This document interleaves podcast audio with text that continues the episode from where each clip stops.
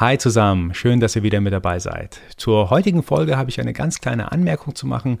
Ich durfte nämlich wieder ein Interview führen, diesmal mit dem Podcaster Junior Soma. Er hat selbst einen Podcast, der da heißt Made in Germany und wir haben tatsächlich verschiedenste Themen angerissen, ähm, haben versucht zu verstehen oder ich habe versucht zu verstehen, was für ein Mindset er hat, was es überhaupt mit dem Podcast Made in Germany auf sich hat, was es auch für ihn bedeutet, Made in Germany, über die Black Lives Matter Bewegung, über das Thema Dankbarkeit, über seine Ziele im Leben und natürlich, welches Mindset den größten Einfluss in seinem Leben hatte.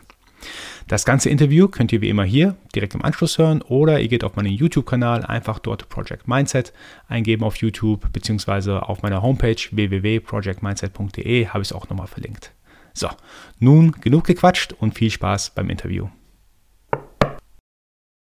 Also ich habe dann irgendwie gemerkt, dass ich da mich zu sehr auf andere Menschen immer verlassen habe und habe dann irgendwann für mich gelernt, pass mal auf, wenn du irgendwas starten und machen möchtest, dann musst du es selber tun, weil die Vision hast du nur du alleine. So, und bis du jemanden findest, der sie teilt oder so, kannst du lange warten. Wenn du jemanden findest, ist geil. So, dann hast, habt ihr euch gefunden, aber darauf warte ich jetzt auch nicht. Mhm. So, weil dann, ich sag, ich sag ganz ehrlich, wenn ich jetzt darauf gewartet hätte, dann würden du und ich jetzt heute hier nicht zusammensitzen und reden.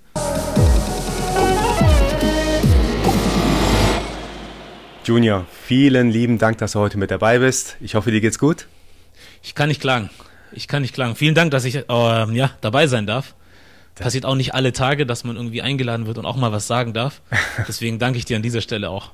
nee, der Dank gilt auf jeden Fall von meiner Seite aus, dass du dir Zeit nimmst. Junior, du hast einen super spannenden und interessanten Podcast, Made in Germany. Aber bevor wir auf den eingehen, vielleicht kannst du dich ganz kurz vorstellen, wer bist du und was machst du? Äh, ich finde das immer schwierig, mich selber vorzustellen, weil ich es auch selten muss. Ähm, ich würde mich eigentlich eher als Content Creator bezeichnen. Also ich mache zwar jetzt hauptsächlich Podcast, Videopodcast, ähm, aber würde mich als Content Creator vorstellen, weil ich eigentlich, glaube ich, eher so jemand bin, der gerne das macht, was irgendwie Sinn macht. Also im Sinne von, was habe ich zur Verfügung? Also welche Technik habe ich zur Verfügung? Welche Plattform gibt es, die man nutzen kann? Und was kann ich nutzen? Oder wie kann ich das alles nutzen, um meine Message, sage ich mal, oder die Botschaft oder den Content, den ich rausgeben möchte, rausgeben kann? Und deswegen, wenn morgen äh, irgendwas anderes die neue Technik ist, keine Ahnung, Interviews mit Drohnen irgendwie zu machen und die Leute dann Dronecaster genannt werden oder so, dann bin ich halt Dronecaster für den Moment. Aber in erster Linie Content Creator. Ähm, ich komme aus Stuttgart ursprünglich, aus der Nähe von Stuttgart, Ostfildern, um genau zu sein. Äh, hier in Deutschland geboren, äh, Sohn von angolanischen Eltern. Und genau so würde ich das eigentlich zusammenfassen. Mhm. Und wo wohnst du aktuell? Jetzt bin ich in Hamburg. Okay. Genau, ich lebe jetzt in Hamburg seit ein bisschen mehr als fünf Jahren. Ähm, bin auch für den Job dann hierher gezogen. Ähm, komme ursprünglich, oder das heißt ursprünglich, ich war in der Werbung für so drei Jahre. Habe da als Junior Producer gearbeitet, dann als Producer und dann hatte ich irgendwann genug und jetzt bin ich äh, in eine andere Branche gewechselt, in die IT und mache trotzdem weiterhin hier meine Podcast-Geschichten. Also dein super, äh, dein Podcast ist super spannend. Du hast auch wirklich mega Gäste dabei gehabt. Gregor Gysi, also ich finde es super, immer ganz cool, ihm zuzuhören, wie er seine Meinung vertritt. Ich glaube, der kann auch immer sehr gut argumentieren. Mhm. Andere coole Menschen, Jan Delay war mit dabei, also wirklich Top-Gäste in deinem Podcast. Bevor wir auf die Gäste nochmal zu sprechen kommen, wie bist du dazu gekommen, überhaupt deinen Podcast zu starten? Nummer eins, Nummer zwei, warum heißt der Podcast Made in Germany? Ähm, zu Nummer eins, äh, das liegt daran, also wann, wie habe ich angefangen? Ich habe das Equipment tatsächlich einfach schon rumliegen gehabt, sagen wir es mal so. Also ich hatte irgendwie ein Studium gemacht in Film- und Fernsehproduktion und habe dann irgendwie mir mal so ein bisschen Equipment äh, zusammengekauft und wollte eigentlich so in die Hochzeitsfotografie Hochzeitsvideos machen. So, das hat sich irgendwie angeboten zu der Zeit. Ähm, und gerade als ich so richtig loslegen wollte, irgendwie kam dann die Möglichkeit nach Hamburg zu ziehen und da diesen Job äh, anzufangen. Und dann hatte ich halt so das Equipment bisschen zu Hause rumliegen und es hat angefangen irgendwie zu stauben. Und ich wusste dann auch nicht so recht, was ich damit machen soll und hatte auch gar keine wirklichen Ideen, muss ich ehrlich sagen. Und dann habe ich halt hier eine meiner besten Freundinnen kennengelernt, Hilal, Strong Hijabi genannt. Ähm, die habe ich äh, während dem Job kennengelernt und wir haben, sind halt oft ins Gespräch gekommen über vieles und sie macht halt auch äh, Social Media, sie macht Inst also hat einen Instagram-Kanal, mittlerweile auch YouTube und wie der Name vielleicht ein bisschen verrät, Strong Hijabi, sie macht halt Fitness und ähm, versucht das irgendwie so ein bisschen in, in, ja, so in Kontext zu setzen für muslimische Frauen. Für Frauen, die denken, dass sie, gerade weil sie Kopftuch tragen, nichts in dem Gym zu suchen haben oder kein Fitness machen sollten. Und das versucht sie so ein bisschen aufzubrechen. Ähm, und nebenbei redet sie dann halt auch über sozialkritische Themen. Ich weiß nicht, ob sie es gerne macht, aber sie macht's. Und äh, sie ist halt jemand, äh, eine Person, die nicht um den heißen Brei redet. Ähm, und die Sachen halt de dementsprechend dann auch so auf den Punkt bringt und dann eine gewisse Reaktion aus Leuten herauskitzelt. Also die meisten sind dann oft äh, ihrer Meinung und verstehen das. Viele andere sind dann dagegen, weil sie so aussieht, wie sie aussieht. Und dem Bild entsprechend sollte sie am besten ihre Klappe halten. Aber das macht sie nicht. Und das finde ich halt, ja, fand ich von Tag eins interessant und äh, habe dann irgendwann zu ihr gesagt, du machst immer so Instagram-Schnipsel, mal so Stories irgendwie. Ähm, warum machen wir nicht mal irgendwas, wo du einfach eine Stunde oder zwei am Stück redest und wir das dann einfach für dich im Nachhinein in ein paar Teile schneiden können, die du dann weiter nutzen kannst, aber dass Leute dich auch mal in dem ganzen Stück sehen können. So. Und dann gesagt, getan, haben wir das gemacht. Erste Folge zusammen aufgenommen, war immer noch eine meiner Lieblingsfolgen. Ähm, ist, glaube ich, sogar immer noch meine Lieblingsfolge, die erste, würde ich sagen, weil einfach eine gewisse Bindung da ist zwischen uns und das halt eine gewisse Wichtigkeit hat. Und ich sage halt auch immer, ohne sie hätte es diesen Podcast nicht gegeben. So, und deswegen, so haben wir angefangen und äh, 100 Folgen später sind wir noch da. Sehr cool. Und warum Made in Germany? Wie kommst du auf diesen Made Begriff? In, Made in Germany, ich habe irgendwie versucht, irgendeinen Namen zu finden, der vielleicht irgendwie noch in Bezug auf Deutschland zurückzubringen ist. Ähm, und dann kam mir das halt irgendwie so, weil ich ähm, ich sag mal so, Afrop, sein Album Made in Germany, das glaube ich 2002 oder 2000, nee, 2000 oder 2001 rauskam, ist für mich immer noch das beste Deutschrap-Album überhaupt. Also es gab natürlich auch mittlerweile Künstler, die bestimmt auch mal den einen oder anderen geileren Song rausgebracht haben, aber so als komplettes Werk ist das für mich immer noch das beste Album. Ähm, hat mich auch viel geprägt irgendwie in der Jugend und deswegen war das dann für mich sinnvoll, irgendwie das dann auch so zu nennen. Mhm. Ja. Also ich persönlich verbinde sehr viel mit dem Begriff Made in Germany. Ähm, ich sehe, glaube ich, daran, also ich bin gebürtiger Iraner. Ähm, ich bin zwar born in Iran, but made in Germany. Das, das sage ich immer wieder gerne. Ich denke nämlich, dass die, ja, das Umfeld, die Gesellschaft natürlich extrem großen Einfluss auf mich hatte. Und ich ja, sehe irgendwie vermehrt, dass ich made in Germany bin, auch wenn ich geboren im Iran bin. Was für eine Bedeutung hat Made in Germany für dich? Geht es in die gleiche Richtung oder was verbindest du damit? Ja, doch, würde ich schon so sagen. Also für mich ist das so, was will ich überhaupt damit sagen? Also ich glaube, die meisten Leute, die ich einlade, haben irgendwie einen Bezug zu Deutschland. Und der muss jetzt nicht der sein, dass du jetzt irgendwie hier geboren sein musst oder so oder eine bestimmte Anzahl von Jahren hier gelebt haben musst, sondern ich finde, egal wie lange du hier bist, ob du hier geboren bist oder nicht, du trägst halt zur Gesellschaft irgendwie bei. Ob gut oder schlecht, so, das äh, ist nochmal eine andere Frage, aber jeder trägt zu dem bei, was unsere Gesellschaft ist und deswegen ist dann für mich halt auch jemand, jeder ähm, Made in Germany. Und das ist so eine Sache, die kannst du dann halt auch gar nicht ablegen. Also ich habe selber gemerkt, als ich nach England gegangen bin, da habe ich da studiert irgendwie. Und äh, da habe ich gemerkt, dass die Leute im äh, Bereich Customer Service ein äh, bisschen freundlicher sind dort äh, und mehr Customer-orientiert sind. Aber ich kann mich an so eine, so eine Geschichte in der Bank erinnern. Ich wollte irgendwie Bankkonto aufmachen. Äh, bei Barclays war das, glaube ich, damals. Und ähm, die Leute konnten mir einfach nicht so richtig helfen, also mit Fachwissen. Die waren zwar super freundlich, aber mit Fachwissen so, oh, da muss ich nochmal den fragen, oh, da muss ich nochmal in die Broschüre gucken. Ähm, und da habe ich dann selber gemerkt, wie deutsch ich dann doch bin, weil es mich halt aufgeregt hat und ich dachte, ey, bei uns zu Hause gibt's sowas nicht. So. Und da habe ich mich nicht selber über mich erschrocken, aber da ist mir aufgefallen, krass. So, das war eine lange Zeit, da wollte ich mich nicht als Deutschen sehen, so wirklich, oder mich dazu äh, ja, einreihen irgendwie weil man halt auch Sachen erlebt hat, die einem dann halt auch, also Situationen hatte, wo man äh, ja gesagt bekommen hat, dass man nicht dazugehört. Dann dachte ich, ja, scheiß drauf, dann halt nicht, ist mir doch egal. Aber da habe ich dann irgendwie gemerkt, ah, du bist doch deutscher, als du vielleicht haben möchtest. So, und dann dachte ich, okay, gut. Dann äh, habe ich jetzt für mich verstanden, ob du willst oder nicht. Wenn du in dieser Gesellschaft irgendwie lebst und mitwirkst, dann äh, gehörst du irgendwann mal dazu, ob du willst oder nicht. Wie lange hat es gedauert, bis du das verstanden hast? Puh, gute Frage so richtig drüber nachgedacht habe ich, glaube ich, erst, als ich dann diesen Podcast so gemacht habe. Also davor war das, es war dieses Erlebnis in England, dann eine Zwischenzeit habe ich nie über so Sachen groß nachgedacht.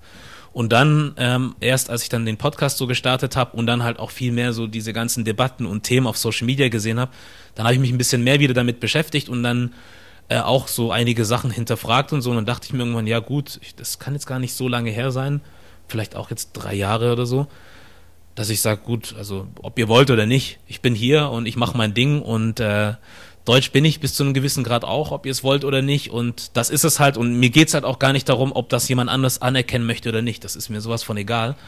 Deswegen, ich renne da auch gar keine äh, Bestätigung oder sonst irgendwas hinterher, sondern ich mache einfach mein Ding und weil am Ende des Tages, glaube ich, ist auch bei vielen anderen Themen so.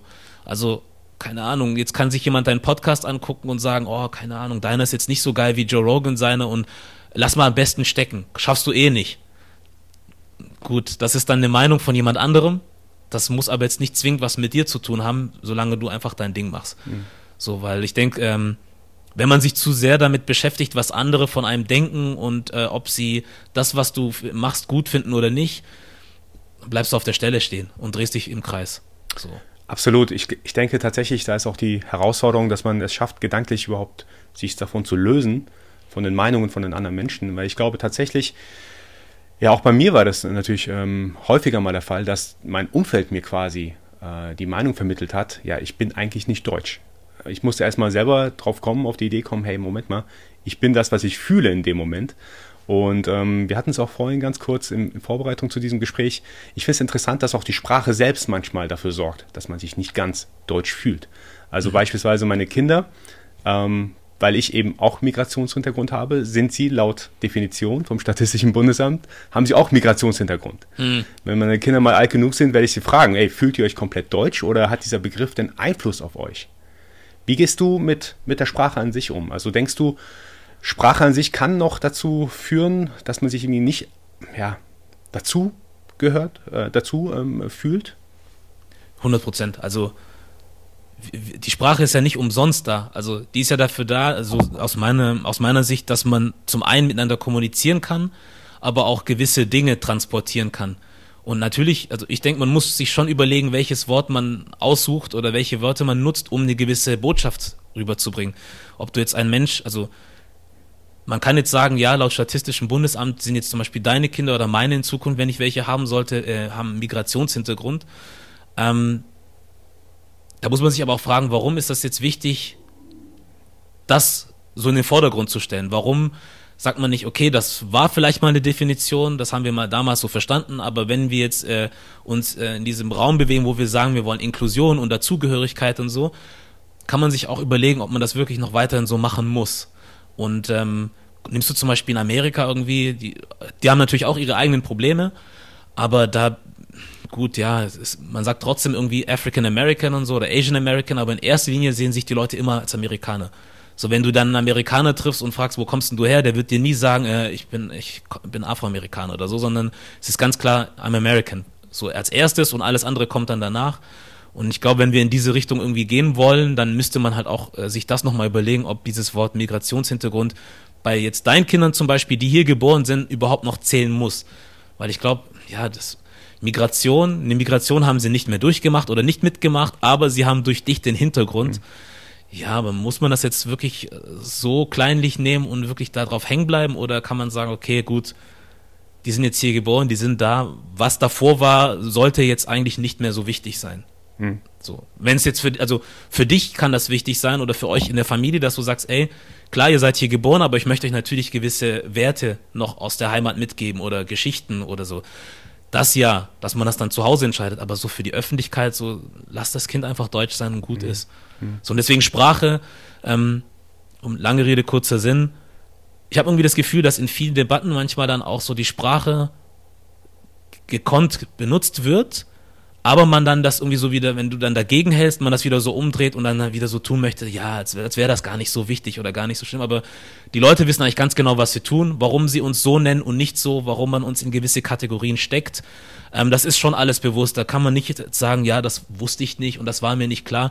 Man weiß schon, was man tut. Und deswegen Sprache ist super wichtig und man sollte sich überlegen, was man sagt und was man schreibt. So. Hm.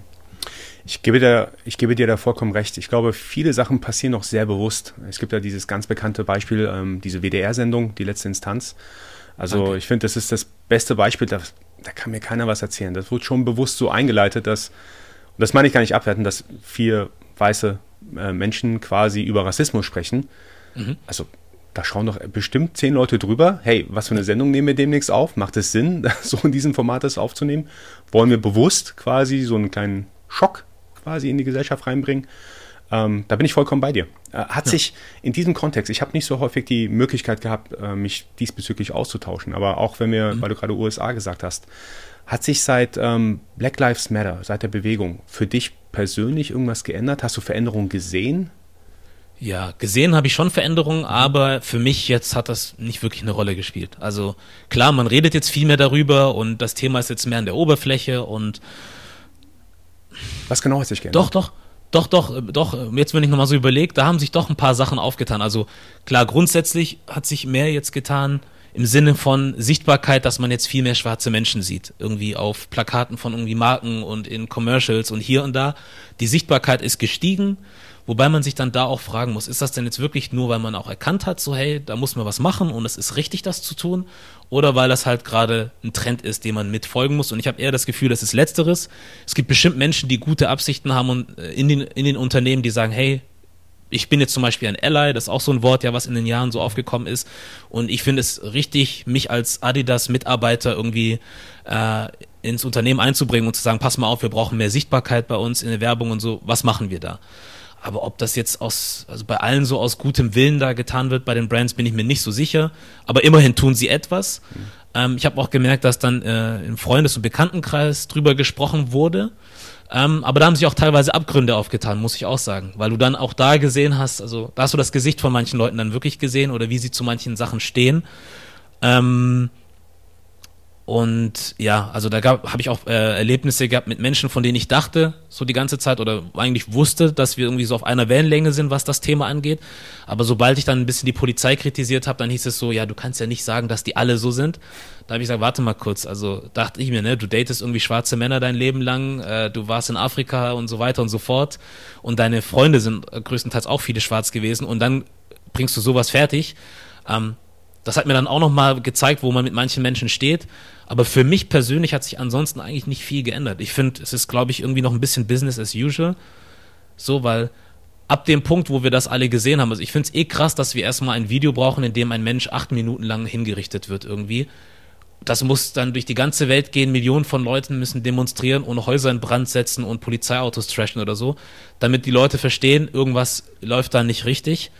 Und dann Monate später oder ein Jahr später oder wie lange das jetzt auch her ist, reden wir trotzdem über noch gewisse Sachen. Also diese WDR-Geschichte, von der du zum Beispiel gesprochen hattest, das hätte so niemals stattfinden dürfen. Niemals. So, und ich finde es halt interessant, weil ich ganz genau weiß oder zu wissen glaube, dass in solchen Institutionen die ganzen Sachen, die gefilmt werden oder gemacht werden, ja durch einen gewissen Prozess laufen müssen, bevor sie überhaupt erstmal äh, ausgestrahlt werden. Das heißt, irgendwo in diesem Prozess hätte jemand äh, merken müssen, oh, das ist ein bisschen heikel, was wir machen, vor allem bei dem, was wir jetzt gerade so erlebt haben. Sollten wir nicht vielleicht nochmal drehen oder vielleicht ein paar Stellen rausschneiden oder so? Aber das Ding kam trotzdem raus. Mhm. So, und das heißt dann für mich, okay, dann sitzen wahrscheinlich immer noch Leute dort, die nicht so aussehen wie du und ich, die da mitentscheiden oder mitreden können und mal sagen können, stopp, das geht ein bisschen zu weit. Und die Sensibilität, die anscheinend da sein soll und die Empathie ist dann trotzdem auch nicht da, weil sonst hätte man diesen Scheiß niemals rausgebracht. Mhm. So, aber muss man sich halt auch fragen, war das kalkuliert? Hat man sich gedacht, wir gehen das Risiko mal ein und gucken mal, wie die Leute reagieren, weil schlechte Presse ist ja auch gute Presse für viele. So, und wir haben uns alle drüber aufgeregt. Alle haben dann geteilt und geshared, ihre Kommentare und Instagram-Statements gemacht dadurch war das alles jetzt, ne, WDR war dann auf einmal so richtig ein Thema. Mhm. So Enes Amani hat ja dann auch irgendwie äh, die letzte Instanz rausgehauen, was ich geil finde.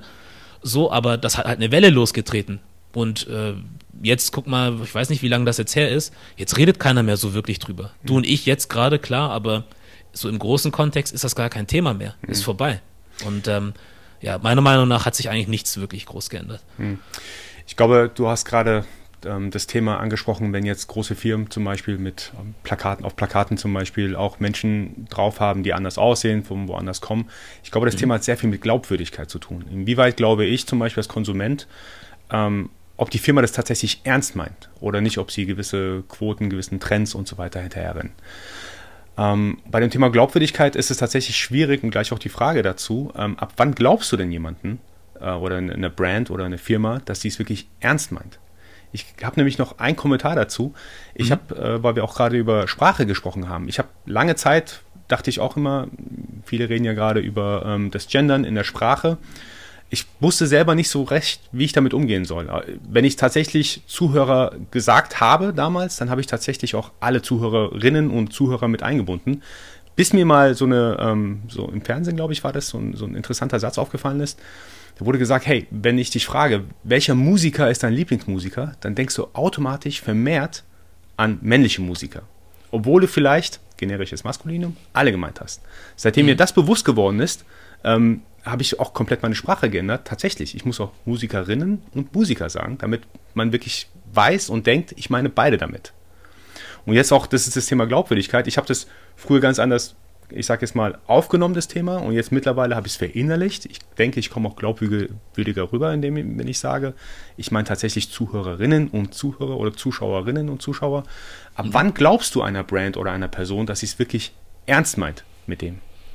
Mhm ich persönlich glaube das erst so, wenn ich äh, das Gefühl habe, dass da wirklich was versucht wird. Und versucht heißt dann für mich nicht nur einfach Plakate aufzustellen oder Fotoshootings zu machen, sondern halt dann auch innerhalb der Struktur, dass sich da Sachen ändern sollten eigentlich. Ähm, oder dass zum Beispiel irgendein Head of was auch immer aus einer bestimmten Brand irgendwie zu irgendwas mal wirklich Stellung bezieht, dass man dann nicht, da gab es ja zum Beispiel die Geschichte mit Aldi irgendwie aus Berlin, ja. äh, von einem Kollegen, der heißt Prince MIK, war bei Aldi, war da einkaufen, die Leute haben wahrscheinlich die Geschichte schon mal gehört irgendwie, ähm, wollte den Kunden darauf hinweisen, dass man diese äh, Schokoküsse nicht mehr N-Küsse nennen darf und äh, auf dem Video sieht man ja, ne, die, mhm. da sind alle ihn angegangen und äh, sowohl Kunden als auch Security haben dann ihn rausgeschmissen. Das ist ein krasses so. Video, ja. Ja, und äh, sowas wie äh, irgendeine ältere Dame meint im Hintergrund, ja, sie bedrohen uns und so, aber er hat niemanden angefasst. Er wurde sogar angefasst, so. Und macht so ein Video draus, äh, geht das dann durch die, durch ganz Deutschland irgendwie über paar Millionen Leute haben es dann nach ein, zwei Tagen schon gesehen. Ähm, wir fordern dann irgendwie eine Stellungnahme oder so und dann kommt da nicht irgendwie ein Head of irgendwas und stellt sich dahin und sagt, ey, pass mal auf, wir haben da Mist gebaut, da muss was gemacht werden, sondern dann gibt's halt einfach so einen Brief oder so ein Statement auf der offiziellen Seite von dem Unternehmen komplett so und äh, es tut uns leid, dies, das, bla bla bla. Und das glaube ich dann eigentlich nie, weil wenn man das wirklich ernst meinen würde, dann würde sich wirklich da jemand hinstellen und sagen, okay, den Schuh ziehe ich mir jetzt an. So, weil es ist zum Beispiel meine Abteilung oder es ist mein Bereich oder ich als CEO hätte da irgendwie ein bisschen Bescheid wissen müssen oder irgendwie äh, hätte das bis zu mir durchdringen müssen und ich müsste dann auch mit einer Entscheidung treffen, weil das einfach ein heikles Thema ist oder eins, was, also wir können nicht auf der einen Seite sagen, ja, Inklusion, dies und das und wir stehen für dies und wir sind gegen das. Da reicht das nicht, dass man da ein Statement macht und dass dann jemand sich halt auch gewissen Fragen dann aussetzt, so die gestellt werden und dann auch mal wirklich dann nicht den Politiker spielt irgendwie auf irgendeiner Plattform, sondern sagt, da haben wir wirklich Scheiße gebaut. So, mhm. ja, da müssen wir auf jeden Fall nachziehen irgendwie, da müssen wir auf jeden Fall was machen. Und dieses Machen muss dann halt durch die Struktur gehen. Kann man sich natürlich auch fragen, ja, ist das jetzt richtig, dann Leute nur für die Quote oder sonst was einzustellen? Keine Ahnung. Also man kann es so oder so sehen. Ich finde es dann aber auf jeden Fall gut, dass man überhaupt etwas macht und dass man da irgendwie in diesem Laden dann versucht, eine Bewegung reinzubringen und Menschen in Position bringt, die dann halt auch wirklich mitreden können. So wie ich vorhin gesagt habe, bevor diese WDR-Sendung rauskommt, ob du jetzt ein kleines Gremium da hast oder irgendeine, keine Ahnung, wie du die Abteilung nennen möchtest, die dann dazwischen gestellt wird, die sagt, pass mal auf, wir sind jetzt für solche Sachen die Abteilung, die darauf sensibilisiert ist und sich die Sachen vorher anguckt. Das wäre auch eine gute Sache. So, ob das jetzt glaubwürdig ist oder nicht, keine Ahnung, das können dann am besten die Leute, glaube ich, dann auch beurteilen, die dann in diesem Apparat funktionieren oder arbeiten. Aber es wäre schon mal auf jeden Fall ein äh, Schritt in die richtige Richtung und für uns dann auch, wo man sagt, okay, die bemühen sich auf irgendeine Art und Weise, das besser zu machen. Mhm. Ja. Mhm, absolut. Jetzt haben wir natürlich ein paar negative Seiten eher durchleuchtet. Ähm, lass uns mal bitte auf die positiven Seiten switchen. Also ähm, für mich, ähm, ich hatte dir schon erzählt gehabt, ähm, Mindset ist ein ganz wichtiges Thema für mich. Ähm, ich glaube, es ist tatsächlich auch wichtig, die negativen Seiten erstmal zu benennen, mhm. weil es sind äh, Themen, an denen man arbeiten kann. Aber mhm. was ich mir auch immer wieder bewusst mache und tatsächlich auch sehr häufig mache, ist dankbar sein für die Themen, die ich habe, also für die Dinge, die ich um mich herum habe. Und ähm, ein Thema ist tatsächlich, ich bin wirklich sehr dankbar, hier in Deutschland sein zu können, sein mhm. zu dürfen. Und wenn ich auch dran denke, Deutschland hat mir quasi, ja, mein Abitur bezahlt, mein Studium bezahlt, die Arbeit musste ich reinstecken, aber es wurde mir einfach offengelegt. Ähm, ich darf hier quasi freie Berufsauswahl, ich kann mich frei entfalten und ganz wichtig, in Sicherheit das Ganze tun. Und da, da bin mhm. ich extrem dankbar. Wenn du jetzt an das Thema Dankbarkeit denkst in diesem Kontext, wofür bist du insbesondere dankbar? Dankbar. Also auch für all die Punkte, die du gerade genannt hast, aber die sind jetzt bei mir nicht so im Vordergrund, muss ich ehrlich sagen. Also ich denke nicht jedes Mal, oh, also, oder oft, ich denke eigentlich nie daran, zu sagen, oh, wie, wie glücklich ich eigentlich bin oder was für ein Glück ich habe, in Deutschland leben zu dürfen. Das ist mir zwar bewusst irgendwie, aber es ist, wie es ist. Also es ist auf jeden Fall cool. Es ist auf jeden Fall ein Benefit, den ich da, daraus habe, ein ganz großer, wenn man sieht, was in den letzten Monaten so passiert ist weltweit. Ähm, siehe Afghanistan zum Beispiel. Mhm ähm, dann, dann, klar, erinnert man sich nochmal und sagt, krass, also wenn man das vergleicht, und das müsste man eigentlich nicht mit der Situation vergleichen, um das zu verstehen, aber da wird es einem nochmal richtig vor Augen gehalten, dann sage ich, krass, ey, was für ein, also meine Eltern, die hierher gekommen sind, die hätten nach links oder rechts gehen können und wer weiß, wo die gelandet wären und wer weiß, wo ich geboren wäre dann. Ähm, aber dadurch, dass ich jetzt hier in Deutschland bin und das Glück habe, all das, was es hier gibt und was man hier hat, nutzen zu dürfen, bin ich umso mehr dankbar, glaube ich, für ähm, den Kopf, den ich habe, im Sinne von mhm. die Freiheit im Kopf auch zu haben, diese ganzen Möglichkeiten sehen zu können. Weil ich kann in dem tollsten Land der Welt leben, mit all den Ressourcen. Ich meine, du weißt es ja selber, es gibt Menschen, die haben hier die krassesten Möglichkeiten, aber haben gar keine Ambition, das irgendwie auf ein gewisses Level zu tragen. Und damit meine ich nicht, reich werden zu wollen oder so, sondern zu verstehen, du musst gar nicht in der Bank arbeiten, um irgendwie ein halbwegs gutes Leben zu haben. Du kannst auch deinem Hobby als Gärtner nachgehen. So, und dann der beste Gärtner sein, den es gibt und damit deine Kohle machen und dann bist du damit auch glücklich. So und ich bin deswegen super froh, dass ich für mich diese ganzen Möglichkeiten sehe und mir dann auch im Kopf diesen Spielraum gebe zu sagen, ich kann das machen, wenn ich will, oder ich kann das machen, oder ich kann das lassen und das auch und dafür das machen. Also diese Freiheit, wenn ich jetzt so drüber nachdenke, ist, glaube ich, das, wo ich am meisten für dankbar bin. Abgesehen davon, äh, von der Erziehung meiner Mutter und so weiter. Ähm, keine Frage. Aber ja, wenn, wenn ich jetzt das mal von jenseits von Deutschland sehen sollte und äh, Familie und so, dann würde ich sagen, ist es das. Mhm. Oh, sehr cooles Statement, Freiheit quasi im Kopf zu haben und auch die Ambition zu haben, was ja. zu erreichen. Woher nimmst du den Drive, so viel, ich sage jetzt mal, Energie in deine Leidenschaft, jetzt das Thema Podcasten oder Content Creation reinzustecken? Du bist ja Vollzeit noch woanders am Arbeiten und trotzdem hast du, glaube ich, in den letzten zwölf Monaten 100 Folgen rausgebracht. Äh, schön wäre es, wenn es zwölf Monate ja? gewesen wären. Nee, zweieinhalb Jahre. Zweieinhalb Jahre, aber ah, ja. Da hätte ich ja, was anderes drauf. Ja. Okay, sorry. Alles gut. Ja. Nö, nö, alles gut. Aber ja, zweieinhalb Jahre waren es tatsächlich. Mhm. Ähm, woher habe ich das? Also ich bin so jemand, wenn ich was anfange und davon überzeugt bin, dann mache ich einfach weiter. Mhm. Und ähm, guck, wo ich damit lande. Äh, ich habe zwei Ideen natürlich und Gedanken irgendwie, was ich damit machen möchte und wo, wo ich damit mit hin will. Ähm, jetzt, jetzt hier zu sitzen und zu sagen, ich will kein Geld damit verdienen, wäre jetzt gelogen. So, natürlich will ich das, aber in erster Linie ist es für mich wichtig, ähm, diese Plattform aufzubauen und ne, vorher ist eigentlich für mich immer wichtig zu machen. So, weil ich denke, mhm. wenn du nicht machst, dann bist du nie in der Position, gesehen zu werden. So, und ich kann jetzt die größte Ambition haben und sagen, ich möchte, keine Ahnung, die nächste Oprah Winfrey werden oder der nächste Tyler Perry oder so mit einem eigenen Studio. Aber wenn ich nicht mache, dann werde ich nie dahin kommen. So, und ich denke, du kannst auch jemand sein, der zum Beispiel in meinem Fall tausend schlechte Podcast-Folgen macht. Aus der Sicht von vielen Menschen. Aber vielleicht machst du genau die eine Folge. So, wo es dann auf einmal umkippt. Und du dann auf einmal der Podcaster überhaupt bist, weil du dann zum Beispiel, keine Ahnung, Stefan Raab da hattest oder wen auch immer oder Angela Merkel oder so. Ja, und warum kommen dann solche Leute zu dir? Vielleicht hast du nicht den schicksten Podcast, aber die können dann sehen, hey, du hast jetzt gearbeitet, tausend Folgen lang und du hast gehasselt und gemacht. Es gibt auch Menschen, die wirklich einfach nur das anerkennen und sagen, sind vielleicht nicht alles die besten Fragen, ist vielleicht nicht das beste Setup, nicht die geilste Kamera, aber der Mensch macht. So. Und das hatte ich zum Beispiel auch äh, mit äh, Belasch, dem äh, Rapper aus Berlin, äh, den ich angefragt hatte. Danke an der Stelle auch nochmal an ihn, ähm, mit dem ich da gesprochen hatte. Und das hat er auch im Interview gesagt. Ähm, ich hatte nicht jetzt die größte Reichweite, so, ich war jetzt nicht der bekannteste oder so, aber ihm hat gefallen, dass ich die Arbeit gemacht habe und er sehen konnte, dass ich die Arbeit mache und hinten dran bin. Und davor hat er wohl Respekt gehabt und deswegen saß er dann auch unter anderem da. Und das ist so mein, mein Punkt, wo ich sage, wenn du nicht machst, bist du nie in der Position, gesehen zu werden. So, ob das jetzt eine Folge ist, die du machen musst, die den Durchbruch bringt, oder tausend. Keiner weiß es, aber wenn du aufgibst und nichts machst, dann sieht das halt keiner. Und das ist so mein Drive, dass ich sage, einfach machen, gucken, wo du landest und ähm, alles andere ergibt sich daraus. Ja. Und das habe ich halt tatsächlich äh, noch ein Punkt dazu. Das hatte ich, oder diese Einstellung habe ich daher, dass ich halt immer schon Sachen gemacht habe. Also ich habe immer irgendwas probiert, ob es jetzt ein anderes Format ist oder ob es ein Produkt ist, was ich rausbringen wollte. Ich habe so viele Sachen im Leben probiert und gemacht, Äh, bei den einen habe ich dann mehr dran geglaubt, bei den anderen weniger, bei den anderen hatte ich mehr Drive, bei den anderen weniger.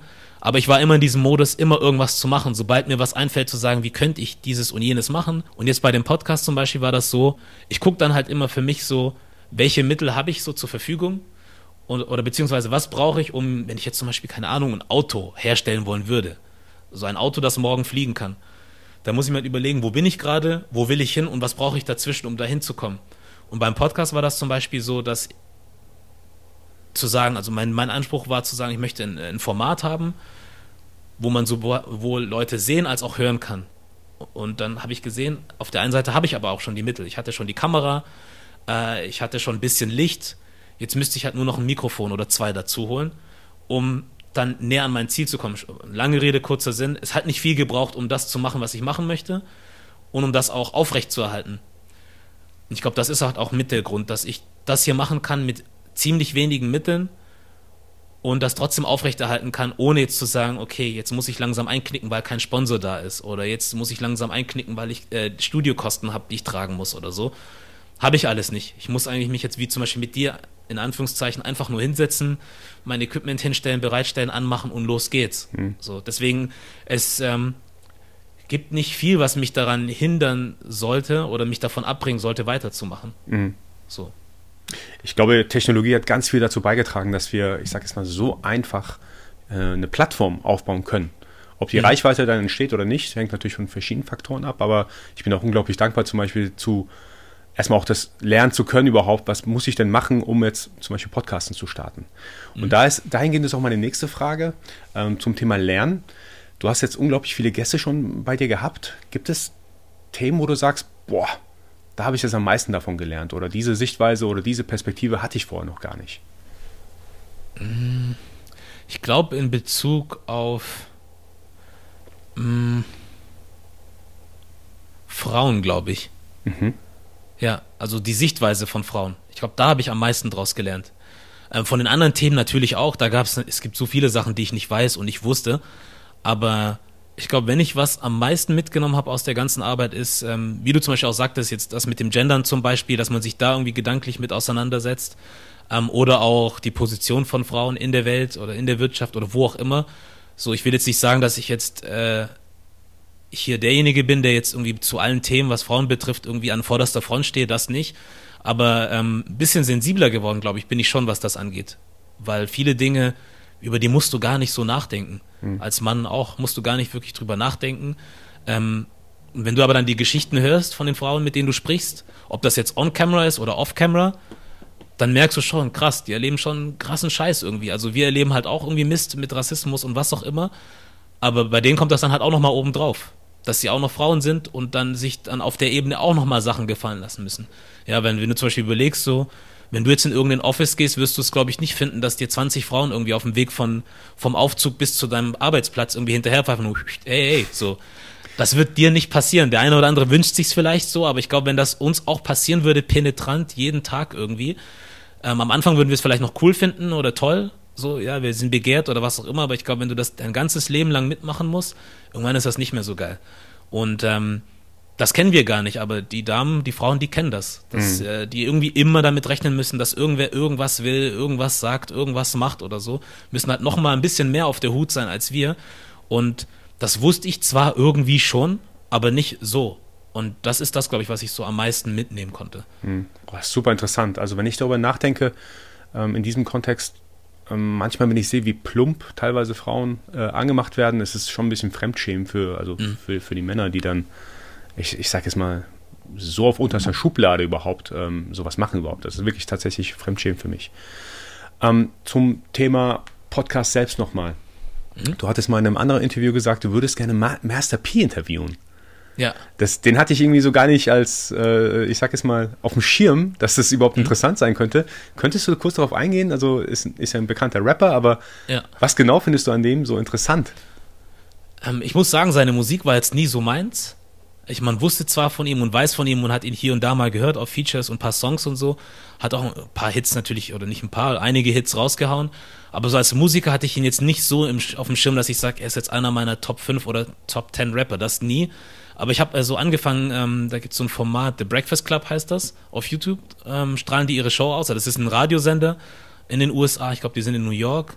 Und äh, natürlich zu den Gesprächen, die sie dann über, ich glaube, ich weiß nicht, ob man die Interviews auf dem Radio hört oder im Radio, das weiß ich nicht. Aber die haben halt ihren YouTube-Channel und da hauen sie halt immer wieder Interviews mit Leuten von Politik bis zu Sport, bis Business, allem Möglichen raus. Ähm, und da ähm, habe ich halt Master P dann halt mal in einem anderen Licht gesehen. Mhm. Ähm, da hat er halt angefangen, viel über Business zu reden und auch viel über Mindset. Und der Typ ist halt einfach ein krasser Hustler. Mhm. So, und der macht halt alles, von seiner Musik bis hin zu äh, Rap-Noodles, bis hin zu Rap-Snacks, bis hin zu was auch immer. Also er hat seine Finger überall drin. Und einfach zu verstehen, dass sein, seine Motivation war, nie der beste Rapper zu sein. So. Oder der beste, Top 5 oder so. Das war nie seine Ambition, sondern so wie ich ihn verstanden habe, war Rap immer so, so, so, ein, so ein Werkzeug für ihn oder ein Vehikel oder wie auch immer man das nennen mag, was ihm hilft, von A nach B zu kommen. Also ich glaube, er hat schon immer andere Ambitionen gehabt und hat Rap genutzt, um erstmal so, so ein Sprungbrett zu haben. Und jetzt Rap, ja, macht er noch irgendwie mehr oder weniger, ist hier und da mal als Feature dabei. Aber ich glaube, er hat jetzt nicht mehr die Ambition, jedes Jahr ein Album rauszubringen zu müssen. So, das, das macht er, wenn er Bock hat vielleicht, aber der ist jetzt halt komplett im Business-Modus drin. Ähm, und ihn dann halt in dem Licht zu sehen und reden zu hören, das fand ich halt super interessant, weil er einfach, äh, ja, was heißt ein krasses Mindset hat, aber es war halt super interessant zu hören. Ne? Also, dass ein Mensch, er hat viele Sachen gesagt, an die ich auch immer gedacht habe. So. Mhm. Natürlich hatte ich auch viele neue Ideen durch ihn bekommen, aber bei vielen war das so krass. Mhm. Das ist es also. Ah, ich bin nicht der Einzige, der so denkt. So, wie ich auch gesagt habe, zum Beispiel zu machen. So, es gibt, nimm mal zum Beispiel, ich weiß nicht, ob du von ihm schon mal gehört hast, Russ, den äh, Musiker. Nee. Ähm, der ist, ich weiß nicht, ob er aus Amerika kommt oder Kanada. Ich glaube, er ist Amerikaner. Russ macht auch Hip-Hop. Der ist ein Italo-Amerikaner und äh, Rapper, Producer, so sage ich jetzt mal. Und der hat auf Soundcloud angefangen, seine Musik zu veröffentlichen. Weil war auch so die Frage, so ja, mit wem mache ich die Musik? Ich brauche ja, um, eine, um Musik machen zu können, brauche ich eigentlich ein Studio, da brauche ich einen Engineer, da brauche ich dieses und jenes. Und der hat das auf ein minimales runter reduziert und gesagt, ich habe einfach mein MacBook oder mein Laptop und mache alles alleine von da aus. So, weil ansonsten muss ich auf den einen oder den anderen warten, der irgendwann mal Zeit hat oder Bock oder was auch immer und die Notwendigkeit hat ihn dann irgendwie dazu gebracht zu sagen, okay, ich möchte so viel Musik wie möglich rausbringen können, wann immer ich möchte, also bringe ich es mir selber bei. Er hat sich selber das Producen beigebracht, oder Rappen, was auch immer und hat dann sein Zeug rausgehauen auf Soundcloud. Also jedes Mal Songs raus, Songs raus, Songs raus die so gut wie keiner gehört hat zu dem Zeitpunkt. Mhm. Und irgendwann hat er dann mal den Song gehabt und danach war das aber so, dass die Leute noch mehr von ihm haben wollten und dann feststellen konnten, krass, der Typ hat einfach schon 100 Lieder oder 200 Lieder gemacht. So, und das ist dann was, was ihn auch irgendwie geholfen hat, dann so einen gewissen Status zu erreichen, dass er dann, ich weiß gar nicht, ähm, wie schnell er dann irgendwie Platinum und was auch immer erreicht hat, aber auf jeden Fall, da hat er gemerkt, ah, so, die Arbeitsmentalität, die ich habe, die hat sich ausgezahlt, so, weil ich habe es einfach gemacht, um es zu machen nicht, weil ich mit jedem Song unbedingt jetzt den Nummer 1 Hit landen wollte, sondern ich wollte einfach konstant im Machen sein. Und siehe da, jetzt hat sich's gelohnt. Mhm. So, und so denke ich halt auch. Und Master P war auch jemand, der das auch so für mich so ein bisschen rübergebracht hat, so, du musst machen. So, ob das jetzt das geilste Album ist oder nicht, ob es der geilste Song ist oder nicht, du musst irgendwie machen und das Zeug raushauen. Ähm, und einfach da sein, weil wenn du das nicht machst, dann sehen dich die Leute halt auch nicht. Mhm. Ich glaube, es ist super offensichtlich, dass du harte Arbeit schätzt, also auch äh, sehr respektierst. Mir mhm. ist ähm, in einem anderen Interview, hast du es selber mal gesagt gehabt, dass du immer alles komplett selbst machst. Das heißt, ähm, mhm. du stellst die Kameras auf, du machst die Mikrofone und so weiter. Ich, aus eigener Erfahrung weiß ich, das ist unglaublich schwierig. Ich habe immer eigentlich eine Hilfe mit dabei, wenn ich äh, on-site bin. Liebe Grüße hier an dieser Stelle an, an Lee, den Biografen, der mir immer sehr, sehr, sehr unter die Arme greift. Vielen Dank dafür. Ähm, wie kommt es, dass das Thema harte Arbeit für dich so, so wichtig ist. Ähm, ich kenne nicht viele Menschen, die, die sagen, ja, es, es geht ums Machen, weil viele sind eher so, die in Gedanken wollen die irgendwas gemacht, machen oder gemacht haben von irgendjemandem oder auch machen lassen. Aber mhm. selber, ich sage jetzt mal, hoch, den Arsch hochkriegen und selber voranschreiten, das, das machen tatsächlich nicht so viele Leute. Also zumindest kenne ich da nicht so viele. Ja. Trotzdem dieser, dieser Drive zu, zu machen. Ich habe verstanden, du willst quasi den Content rausbringen und ähm, vorankommen. Aber woher genau nimmst du diesen Drive? Und wie gehst du an Tagen um, wo du vielleicht nicht diesen Drive hast und trotzdem weißt, eigentlich ist mein Ziel, ja, mit meinen Themen voranzukommen? Äh, ich habe irgendwann einfach gemerkt, äh, bei all den Sachen, die ich versucht habe, dass ich sie immer ein bisschen mit von anderen Menschen abhängig gemacht habe. So mir gedacht habe, okay, ich möchte irgendwas machen, dann brauche ich dies, da brauche ich das, da brauche ich jenen. Und ähm, ich glaube, das ist auch das, was bei den meisten von uns so im Kopf ist, dass wir irgendwie glauben, wir brauchen immer irgendwen, um irgendwas zu machen. Und klar, natürlich, du schaffst nicht alles alleine. So, vor allem wenn du gewisse Dinge auf ein anderes Level tragen möchtest, schaffst du nicht alles alleine, weil du hast auch nur so viele Tage und so viel Zeit. Ähm, deswegen, wenn ich jetzt zum Beispiel sagen würde, ich möchte jetzt irgendwie eine Show machen, auf der ich dann acht Kameras habe, warum auch immer, ist ein blödes Beispiel, ähm, und dann irgendwie, keine Ahnung, ist bestimmt auch irgendwie möglich, aber es ist um tausendfaches anstrengender zu sagen, ich möchte jetzt ein Studio haben, wo ich äh, acht Kameras habe und danach habe ich ein Format für LinkedIn-Abwandlungen, äh, eine Abwandlung für TikTok, für Snapchat, für was auch immer. Irgendwer muss das ja machen. So, aber deswegen habe ich irgendwann gesagt, okay, ich habe Ambitionen, und für die, die ich habe, brauche ich anscheinend irgendwie immer Menschen, auf die ich mich verlassen muss, Menschen, die du irgendwie motivieren musst. Und oftmals klappt das nicht so gut, weil du hast das halt im eigenen Kopf und denkst, ey, das ist voll geil, das wird auf jeden Fall das Ding. Diese Ambition oder dieses Bild in einen anderen Kopf zu übertragen oder da einzupflanzen, ist super schwierig. Ähm, und ich habe einfach keinen Bock mehr gehabt, von anderen Menschen abhängig zu sein. So, das ist mir immer so voll auf den Sack gegangen. Ähm, weil du selten auch Leute triffst, die bereit sind, mit dir einen gewissen Weg zu gehen und zu sagen, pass mal auf, ich, verstehe, was du machen willst und ich verstehe aber auch, dass du gerade nicht die Kohle hast, um das zu machen. Also um mich zum Beispiel zu bezahlen. Ähm, und da bin ich so, dass ich sage, ich versuche so viel wie möglich zu geben, wie ich kann, aber versuche dann auch zum Beispiel mit Leuten Deals zu machen. Dass ich sage, pass mal auf, das ist meine Vision, da will ich hin. Ähm, das kann ich dir gerade geben. Das würde ich dir gerade geben wollen, aber kann ich nicht lass uns dahin arbeiten, dass ich dir dann das geben kann, was du kriegen solltest und sogar noch mehr. Und wir können das sogar auf Papier führen. Aber was ich jetzt von dir brauche, ist deine Zeit, dass du bereit bist, Zeit zu opfern. So. Und das Risiko einzugehen, weil es ist am Ende des Tages immer noch ein Risiko. So, ich kann jetzt Versprechungen machen, wie ich will, ne? Ob ich sie am Ende einhalte oder nicht. Am Ende halte ich sie nicht und dann kann sich die Person auch denken, ja krass, habe ich jetzt zwei Jahre mit dem geackert und jetzt äh, hat er mich gekickt und hat sich jemand anderen geholt. So. Das ist natürlich ein Risiko, womit du immer leben musst. Ähm, aber ich glaube, ein Risiko ist immer da, egal was du machst. Ob du bezahlt wirst oder nicht.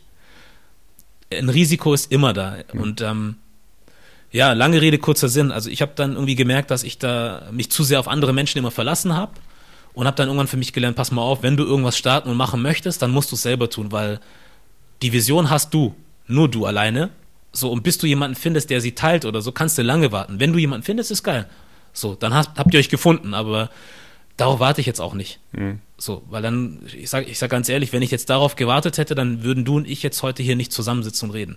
Stimmt. So, und deswegen Stimmt, ja. ist meine Einstellung, machen, machen, machen, weil bringt alles ja nichts. So, ich kann träumen, ich kann mir wünschen, ich kann mich darüber beschweren, dass niemand Bock hat, irgendwie mitzuziehen. Ähm, wird sich aber alles nichts ändern oder es ändert nichts an der Situation, in der ich bin. Du hast gerade Vision gesagt. Kannst du uns ähm, mitteilen, was deine Vision ist? Puh meine? Ich glaube, äh, eine, äh, was heißt, ich glaube, ich weiß, dass ich eine unabhängige Plattform haben will. Also eine unabhängige Plattform, die eine gewisse Größe irgendwann mal erreichen soll.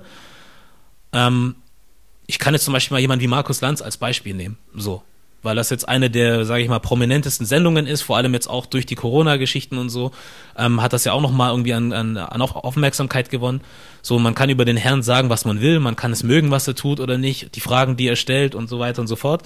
Ähm, aber ich finde trotzdem die Arbeit, die da gemacht wird, super beachtlich so und ich finde auch, dass er seinen Job trotzdem super macht irgendwie. Auch wenn mir manche Fragen, die er hin und wieder stellt, so wenn es um, oder auch wie die Leute dann dargestellt werden, wenn es zum Beispiel um Thema Rassismus geht oder so, dass man dann immer wieder den zehnten Fußballer einladen muss, der immer wieder darüber reden muss. Das ist nochmal ein anderes Thema. Aber ich finde vom Format her und von dem Impact, den dieses Format hat, finde ich, das ist so ein Ziel, was ich habe. Da möchte ich zum Beispiel mal hin. Zu sagen, dass ich eine Sendung habe, wo Leute drauf gucken, wo Meinungen vertreten werden können oder geäußert werden können oder eine Plattform kriegen und dann halt auch wirklich gesehen und gehört werden. Sodass dann, keine Ahnung, morgen ein weiß ich jetzt nicht. Äh, jemand aus der muslimischen Community zum Beispiel kommen kann mit seinem Anliegen, sage ich jetzt mal, und sagt, pass mal auf, das ist das, was gerade in Berlin bei uns passiert.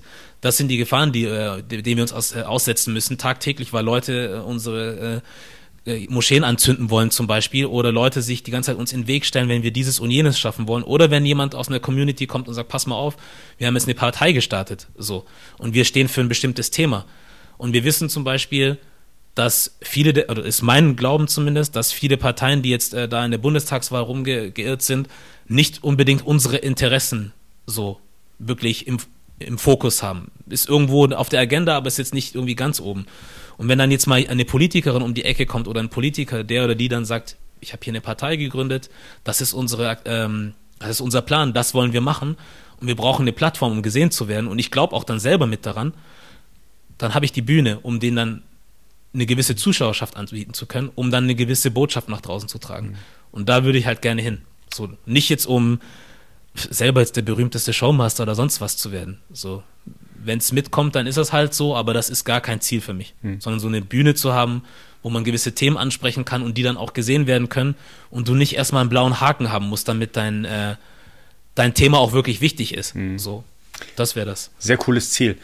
Was müsste denn passieren oder nicht passieren, dass du sagst, irgendwann würde ich dieses Ziel aufgeben? Also vielleicht ein bisschen Kontext zu geben. Ähm, mhm. Ich glaube, viele Menschen verfolgen Ziele äh, in ihrem Leben, ähm, haben aber teilweise vielleicht nicht die Disziplin, um dahin zu kommen. Ich habe den Eindruck, du hast absolut diese Disziplin. Aber was wäre so für dich so ein Zeichen dafür, nee, Junior, das ist jetzt nichts für dich oder das, das schaffe ich nicht mehr? Ähm, gibt es da etwas, wo du sagst, das ist ein Zeichen dafür? Oder sagst du, du schließt sowas komplett aus? Du hast ein Ziel und du rennst dem hinterher. Äh, ich weiß gar nicht, ob. Ähm das komplett ausgeschlossen ist, dass sowas jemals passieren könnte, aber jetzt gerade sehe ich es nicht. Ähm, weil, also ich sage mal, wenn ich jetzt nach Zahlen gehen würde, dann hätte ich schon aufhören müssen. So. Also dann müsste ich eigentlich schon längst aufgehört haben, weil nicht jedes Video schlägt so ein wie das letzte. So, keine Ahnung, ich kann ein Video gemacht haben mit einem Gregor Gysi, das schlägt ein, dann mache ich zehn andere Videos mit Menschen, von denen du glaubst, dass sie interessant sind, aber YouTube sieht das halt nicht so oder die Menschen, die sich das angucken, sehen das halt nicht so. Ähm, und demnach, wenn ich danach gehen würde, hätte ich schon längst aufhören müssen. Ähm, Gott sei Dank gehe ich nicht danach. Deswegen bleibt das Durchhaltevermögen noch bestehen. Und selbst wenn das jetzt nicht das Thema wäre, also, nö, ich sehe eigentlich keinen Grund aufzugeben oder das zu lassen, weil es ist alles ja noch im Rahmen des Möglichen. So, ich muss jetzt nicht viel Kohle reinstecken, ich verbrenne jetzt kein Geld in dem Sinne. Ich habe mir jetzt keine Schulden deswegen gemacht, sondern es ist wirklich etwas, das könnte ich jetzt morgen einfach auch auf Hawaii machen, wenn ich wollte. So, oder keine Ahnung, äh, auf irgendeinem Berg irgendwo, egal wo, wenn ich Internet dort habe.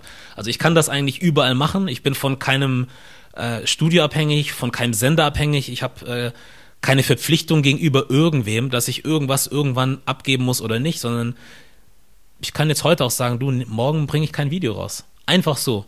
Und die Freiheit habe ich, die kann ich mir nehmen. Ähm, und solange ich das habe, nö, ich bleibe am Ball und mache einfach mein Ding. Wenn ich mal irgendwann sage, ich möchte eine Auszeit haben von zwei, drei, vier Monaten, weil ich irgendwie Bock habe, was ganz anderes zu machen, ich will jetzt auf Weltreise gehen und lieber einen Blog aufzeichnen, dann mache ich halt das. Ähm, aber das aufzugeben ist für mich eigentlich gar keine Option. Mhm. So, dass sich das vielleicht irgendwie wandelt in was anderes, das könnte passieren. Dass man sagt, okay, jetzt mache ich eigentlich immer dieses Eins zu eins Gespräch. Vielleicht äh, mache ich dann mal so eine richtige Runde draus, dass dann vier, fünf Leute da sitzen und das Made in Germany Podcast dann nicht mehr der Podcast ist, sondern Made in Germany Show oder so. Das könnte theoretisch sein. Aber dieses Ziel, glaube ich, das gebe ich nicht auf. Mhm. Das bleibt. Ja. Kriegst du negatives Feedback bezüglich deinem Podcast? Eigentlich nicht. Mhm. Also eigentlich nicht. Ähm, ich habe mal den einen oder die andere Gästin da gehabt, wo dann Leute dann irgendwie ihre Meinung zu hatten. Äh, zum Beispiel Jasmin Poesie aus Berlin. Ähm, super Frau, macht super Arbeit, ist ein super Mensch, so wie ich sie bisher kennenlernen durfte. Ähm, und steht halt für was. Also sie ist eine äh, Hijab tragende Frau, äh, macht Poesie und sie hat halt eine Meinung und die vertritt sie. Und äh, jetzt vor einigen Monaten war ja das Thema um Palästina und Israel. Und da hat sie halt ihre Meinung kundgetan und am Ende hieß es, sie sei Antisemitin. So. Mhm. Ich habe es jetzt nicht gesehen. So.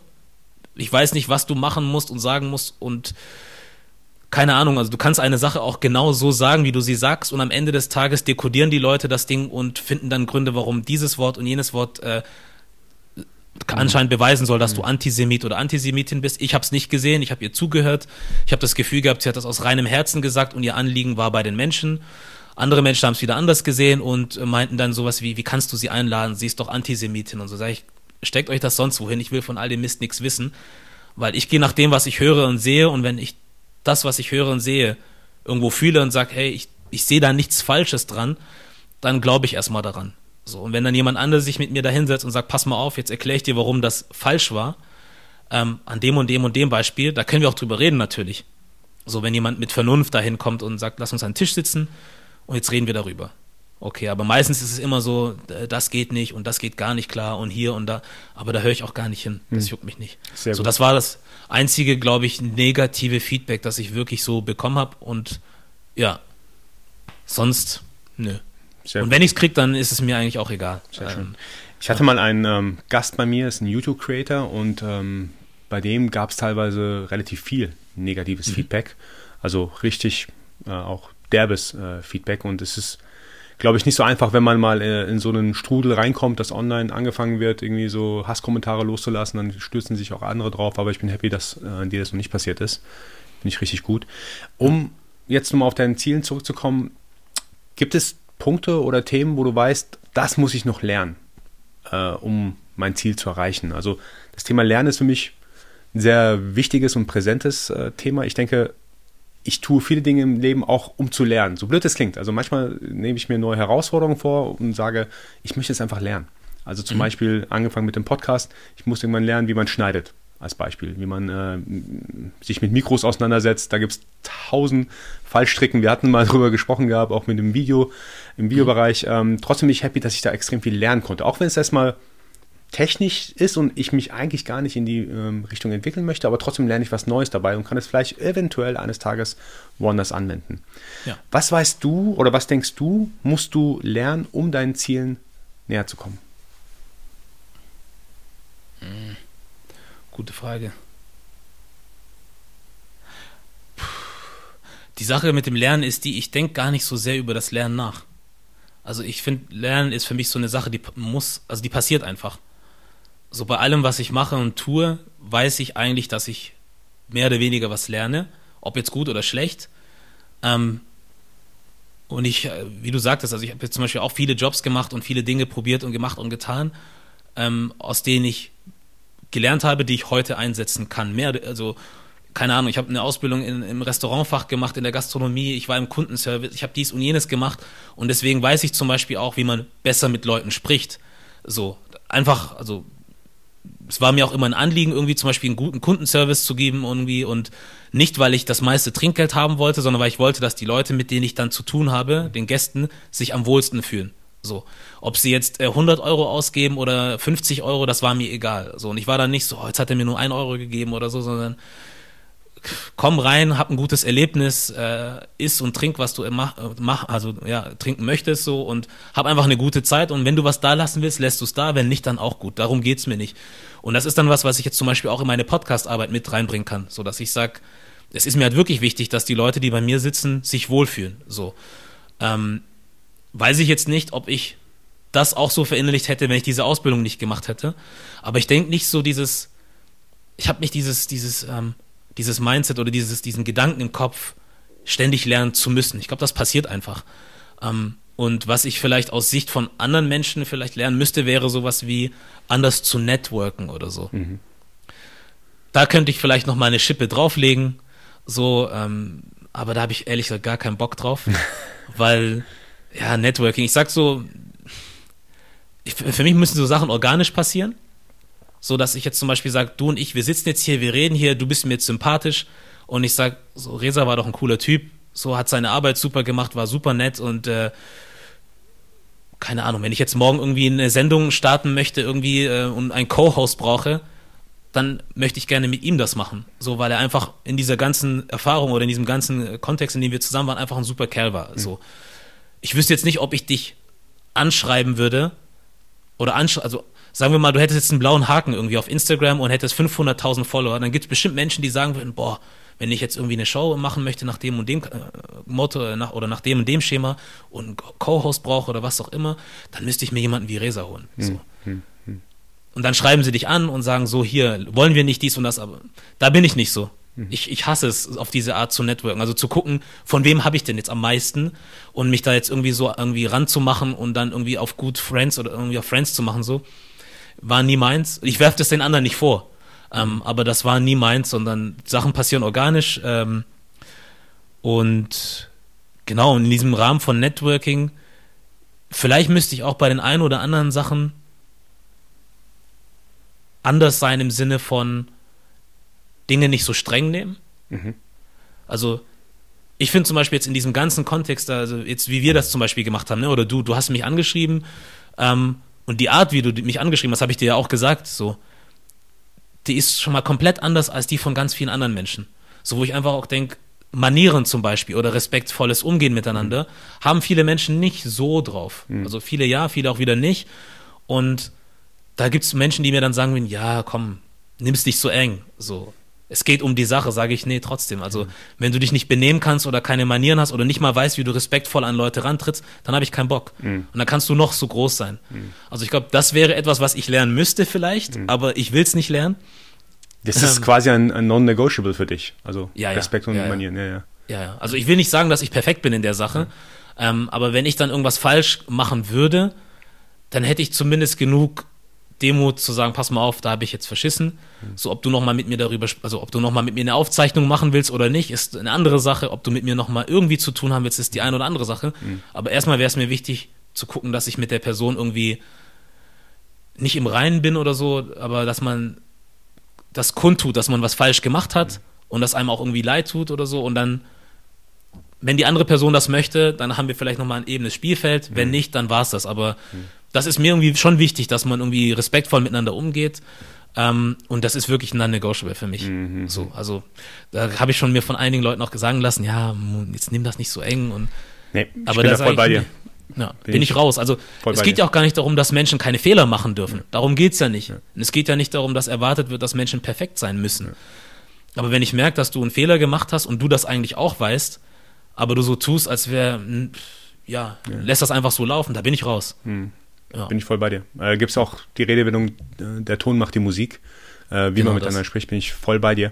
Ich finde es auch interessant, äh, wegen dem Thema Lernen, du lässt es auf dich zukommen quasi. Genau. Ähm, ähm ich, ich selbst habe das Gefühl, ich bin so getrieben mhm. durch das Thema Lernen. Also ich, ich lasse mich treiben sozusagen. Ja. Ähm, das meine ich positiv und auch negativ. Ich denke zum Beispiel, ich hätte viel früher gewisse Themen lernen müssen. Ähm, mhm. Du hast gerade das Thema auch Networking ähm, angesprochen.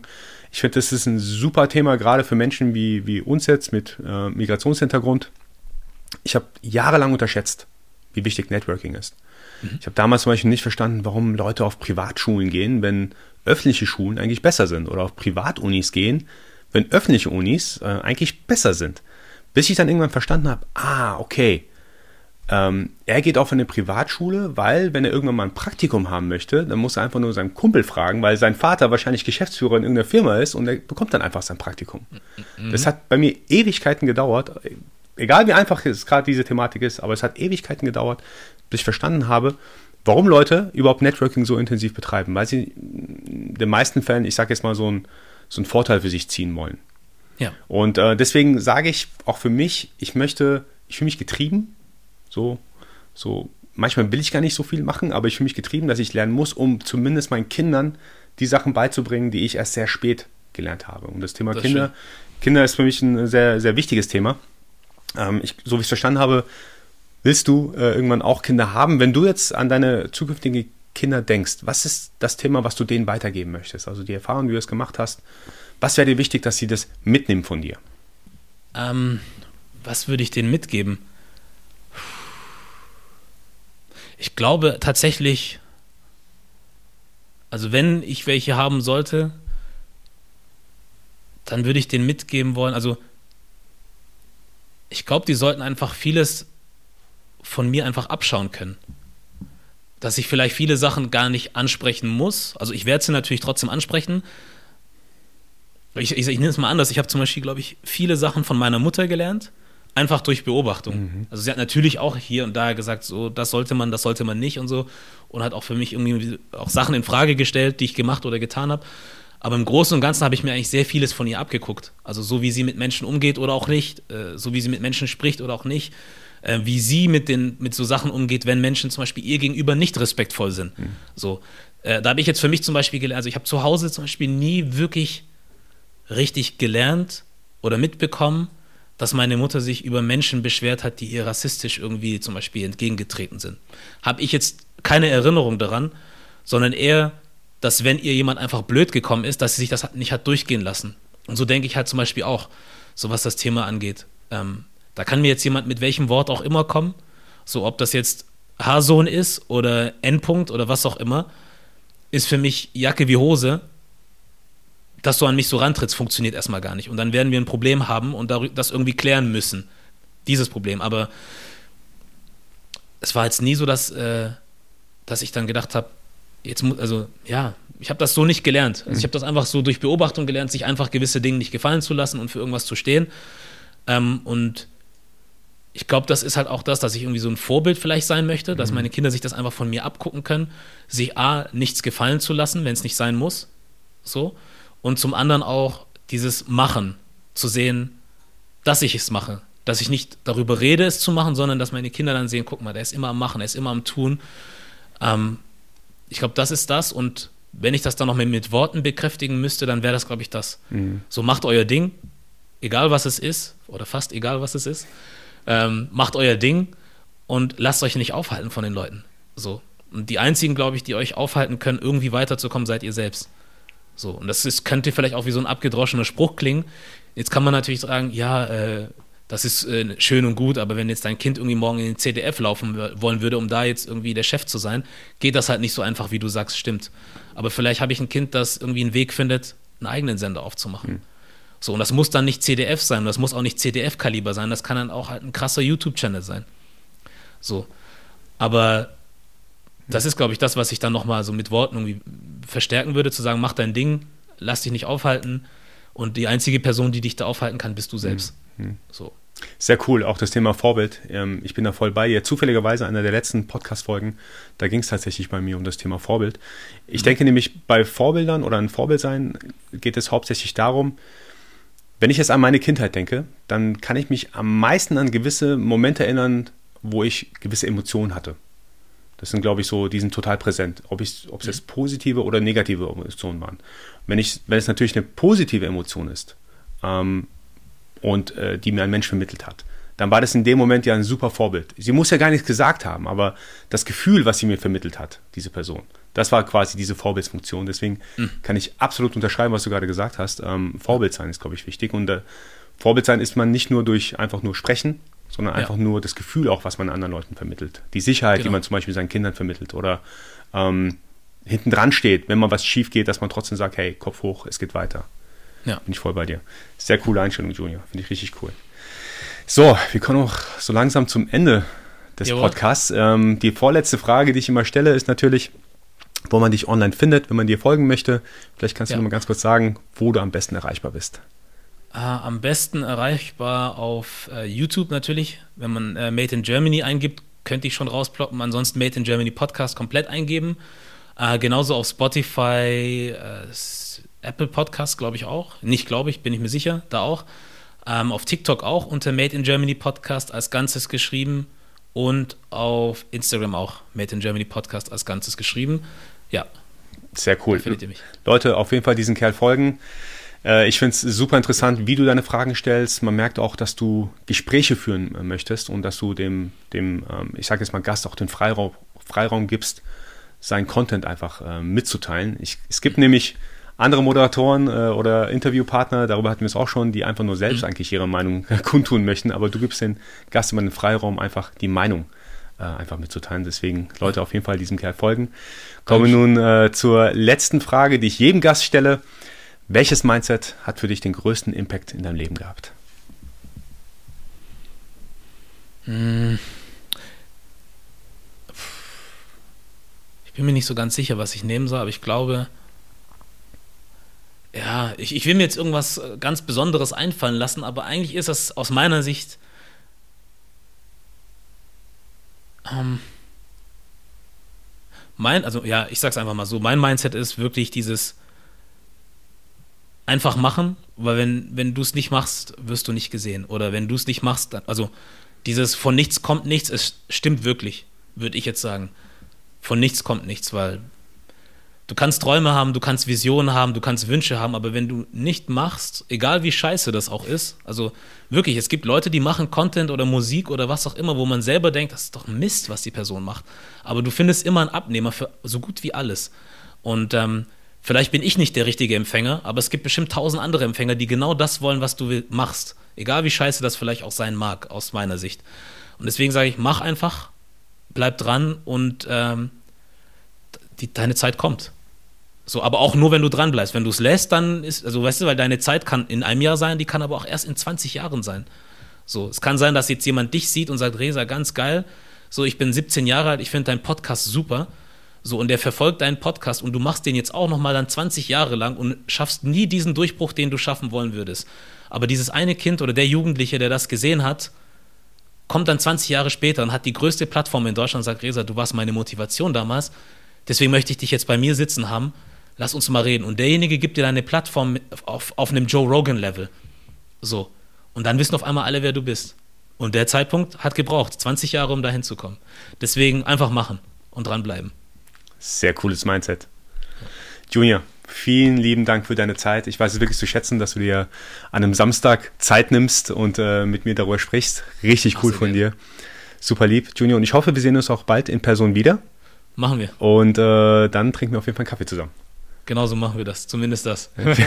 und, und, vielen Dank nochmal, dass du mich eingeladen hast. Ne? Also ist auch nicht selbstverständlich. Und dann halt auch zu dem Thema, wo ich auch gerne zu sprechen wollen würde. Klar, wir haben auch am Anfang über andere Themen gesprochen. Wir haben natürlich auch ein bisschen äh, das Thema Rassismus irgendwie aufgegriffen und so, aber das gehört, glaube ich, dann irgendwo auch zu unserer Erfahrung hier in Deutschland mit dazu. Ähm, aber wir haben natürlich nicht nur darüber gesprochen und ich kenne halt andere Formate, wo man halt ausschließlich nur über sowas reden mhm. möchte. Mhm. So, und dass man dann mal über ein bisschen Mindset oder wie man denkt und tickt reden kann, finde ich einfach auch super interessant. Ähm, deswegen würde ich auch sagen, also ich würde auch den Leuten, die jetzt vielleicht das erste Mal auf dich stoßen, empfehlen, auch dran zu bleiben. Ja, sehr lieb von dir. So. Vielen lieben Dank. Kein Thema. Bis bald wieder. Bis bald. Tschüss. Ciao,